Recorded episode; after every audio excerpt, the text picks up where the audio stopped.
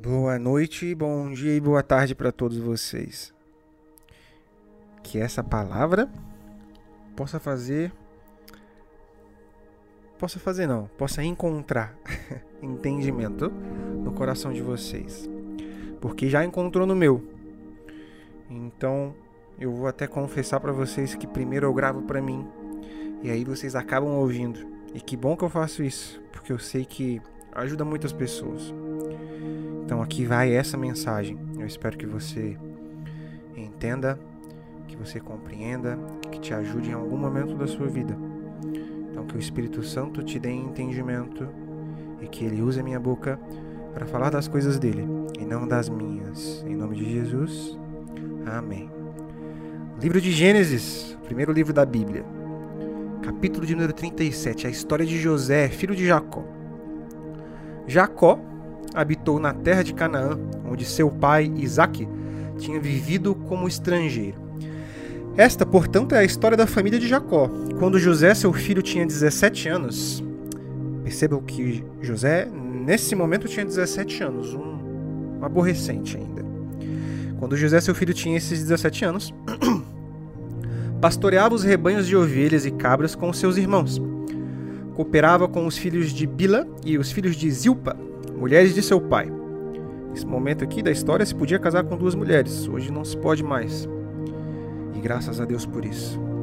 Mulheres de seu pai. Entretanto, José compartilhava com seu pai sobre a má fama de seus irmãos. Israel amava mais a José do que a todos os seus outros filhos, porque ele era o filho de sua velhice, e mandou fazer-lhe uma túnica adornada. Repara que Israel amava muito José porque teve ele num momento onde já quase não era mais possível ter filhos. Então José era um filho querido, era um filho amado, era especial para Israel.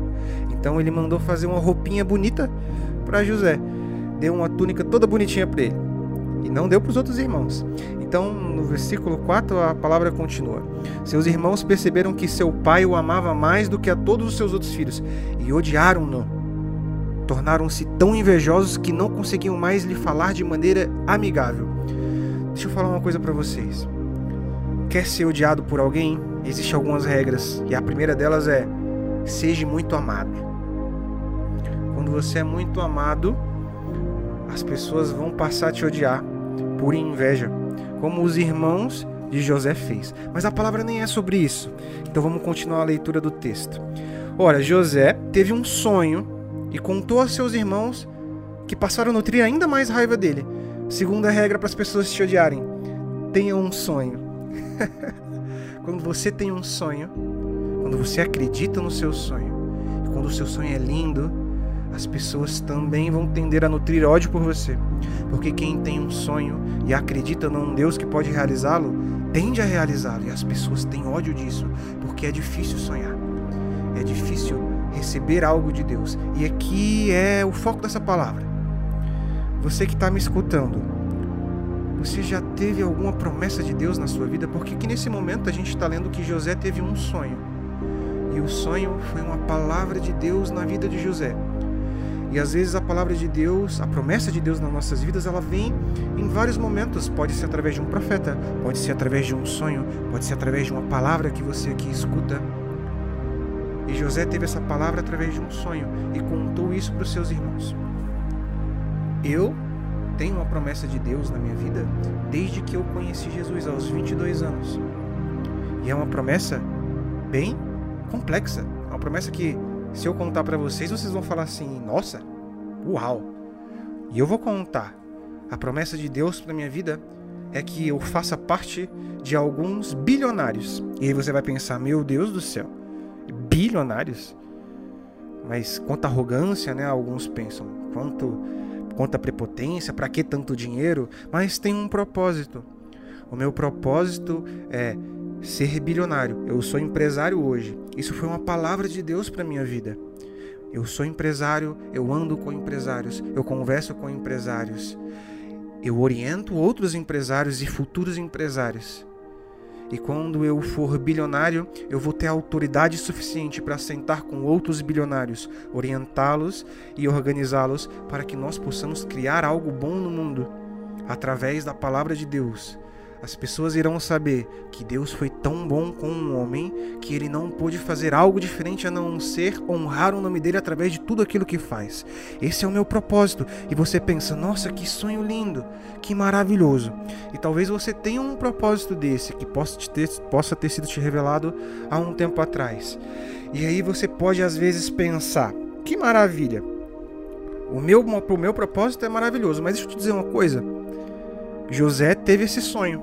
E o sonho de José era que ele seria o maior governador de Israel e ele iria governar acima de todos os seus irmãos e de todo o seu povo. E ele contou isso para os seus irmãos e por isso o odiaram. Agora, Deus deu a palavra a José, mas Deus não deu nenhuma instrução de como seria o caminho. É muito bonito dizer que eu vou ser bilionário. É muito bonito José dizer que ele vai ser o cara que vai governar todo o Egito. É maravilhoso. Nossa, que top, que bonito, que legal. Você vai vencer na sua vida. Deus vai te honrar. Nossa, que top, que maravilha. O Senhor é bom. Você vai prosperar. Nossa, que maravilha. Deus é bom. Só que Deus não fala como vai ser o processo. Hoje, eu tô passando por tanto perrengue, tanto problema, tantas coisas dizendo que não dá, circunstâncias dizem que vai dar tudo errado. Eu tenho que demitir, eu tenho que contratar. Às vezes empresas quebram. Eu já falei tantas vezes até começar a dar certo e eu tô tão longe ainda de fazer esses bilhões acontecerem. Eu tenho uma ideia e às vezes as ideias dão errado, e aí eu busco outra e eu entrego a Deus, e às vezes dá errado e eu sei que eu tenho que persistir. Agora, vamos focar mais em José e não em mim. José foi traído por seus irmãos e jogado no buraco. José sonhou com isso? A palavra de Deus disse isso para José? Não disse. Mas José foi jogado numa cisterna. Se você continuar a leitura desse texto, você vai perceber que os irmãos de José o invejaram tanto que o amarraram e o jogaram numa cisterna. E ele ficou lá desmaiado. E depois você vai perceber que José serviu como servo no Egito foi traído de novo, foi preso, acusado injustamente. José sofreu horrores até que a palavra de Deus fosse cumprida na vida deles. Agora, sabe qual que é o problema? O problema é que não é que Deus não acredita que o propósito vai ser cumprido. Quando José foi jogado no buraco, Deus não deixou de acreditar na palavra que entregou para José. A palavra é a mesma. O problema é que a gente acha que não vai dar para chegar. A gente acha que não vai acontecer, mas Deus sabe que vai. Então, repara que o problema é a gente. O povo do Egito andou no deserto por 40 anos porque não acreditaram. O problema não foi Deus. A palavra ela é certa. Vai chegar na terra prometida. O tempo, ele depende da sua determinação, da sua vontade de fazer acontecer, de não desistir no meio da tempestade. A gente precisa ter fé, porque ele é o primeiro passo, acreditar que você vai fazer as coisas acontecerem. Que bom que você perdeu o seu chão. Já pensou nisso? Nossa, perdi meu chão. Minha empresa quebrou, tô sem chão agora. Perdi o meu marido, meu tô sem chão agora. Perdi minha esposa, não tenho mais base nenhuma. Que bom que você perdeu o seu chão. José perdeu a família dele. Que bom que ele perdeu o chão, porque isso significa que agora você não tem mais onde botar os seus pés, então não te resta mais nenhuma opção a não ser voar agora. Então que bom que você não tem mais um nenhum chão. Vou repetir para vocês.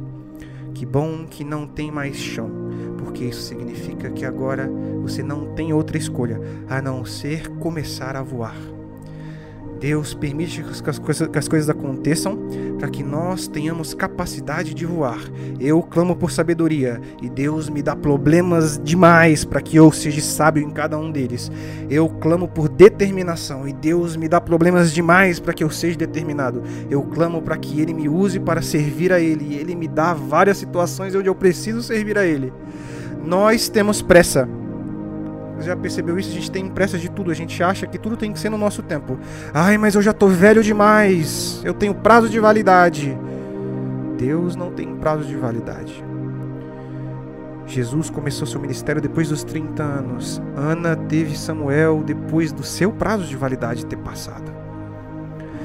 Nós temos pressa, Deus tem promessas. Nós temos pressa, Deus tem processos e caminhos para que nós trilhamos. Nós temos pressa, Deus tem certezas e verdades para que a gente acredite. Nós temos pressas, pressas no plural, né? Porque são muitas pressas que nós temos. Mas Deus tem ensinamentos. Deus tem tempestades. Deus coloca a gente no lugar certo. Você achou que Deus só tinha coisa boa? Não, mas as tempestades são de Deus também. Os problemas, as cicatrizes, me foi arrancado algo que me era muito precioso, e essa cicatriz que foi criada em mim me faz lembrar de um Deus que eu preciso colocá-lo ao centro a todo momento. Essa cicatriz que em mim foi criado me conforta agora, porque eu sei a necessidade que Cristo tem na minha vida. Nós queremos que tudo aconteça hoje, Deus quer que nós sejamos obedientes. Nós queremos que tudo aconteça agora. Deus quer que nós tenhamos constância. Nós queremos que tudo seja na nossa hora. Deus quer que a gente acredite que a hora é dele. Enquanto você gastar o seu tempo com outras coisas, com outras preocupações, com os seus próprios males, você pode até conseguir outras coisas, mas as coisas de Deus você só vai conseguir quando prestar atenção em Deus e fazer aquilo que Deus quer para a sua vida. Eu sei que eu tenho uma palavra, eu sei que eu tenho uma promessa de Deus. Eu vou ser o que Deus disse que eu vou ser. Problemas vão acontecer, Algumas empresas que eu estou montando vão podem até dar, dar errado e outras vão dar certo. E eu continuo no caminho, determinado, focado, porque eu sei que o Deus que eu sirvo é um Deus que cumpre todas as promessas no tempo que ele acredita ser o certo para mim. E ele me coloca nas tempestades para que eu aprenda que o controle de tudo não é meu, mas é dele. O coração do homem faz planos, mas a resposta vem do Senhor. E é muito melhor entregar o controle a ele do que perder o controle da situação. Então, em nome de Jesus, que essas palavras possam encontrar entendimento nos seus corações. Deus coloca-nos no centro da sua vontade e no nosso coração nos conforta para que nós entendamos que os problemas são caminhos para continuar persistindo e determinados em tua vontade nos abençoa com o seu Espírito Santo para que nós tenhamos conhecimento de todas as coisas e discernimento do que é bom e do que é mal. Obrigado, Senhor, por ser um Deus que honra e cumpre todas as suas promessas nas nossas vidas.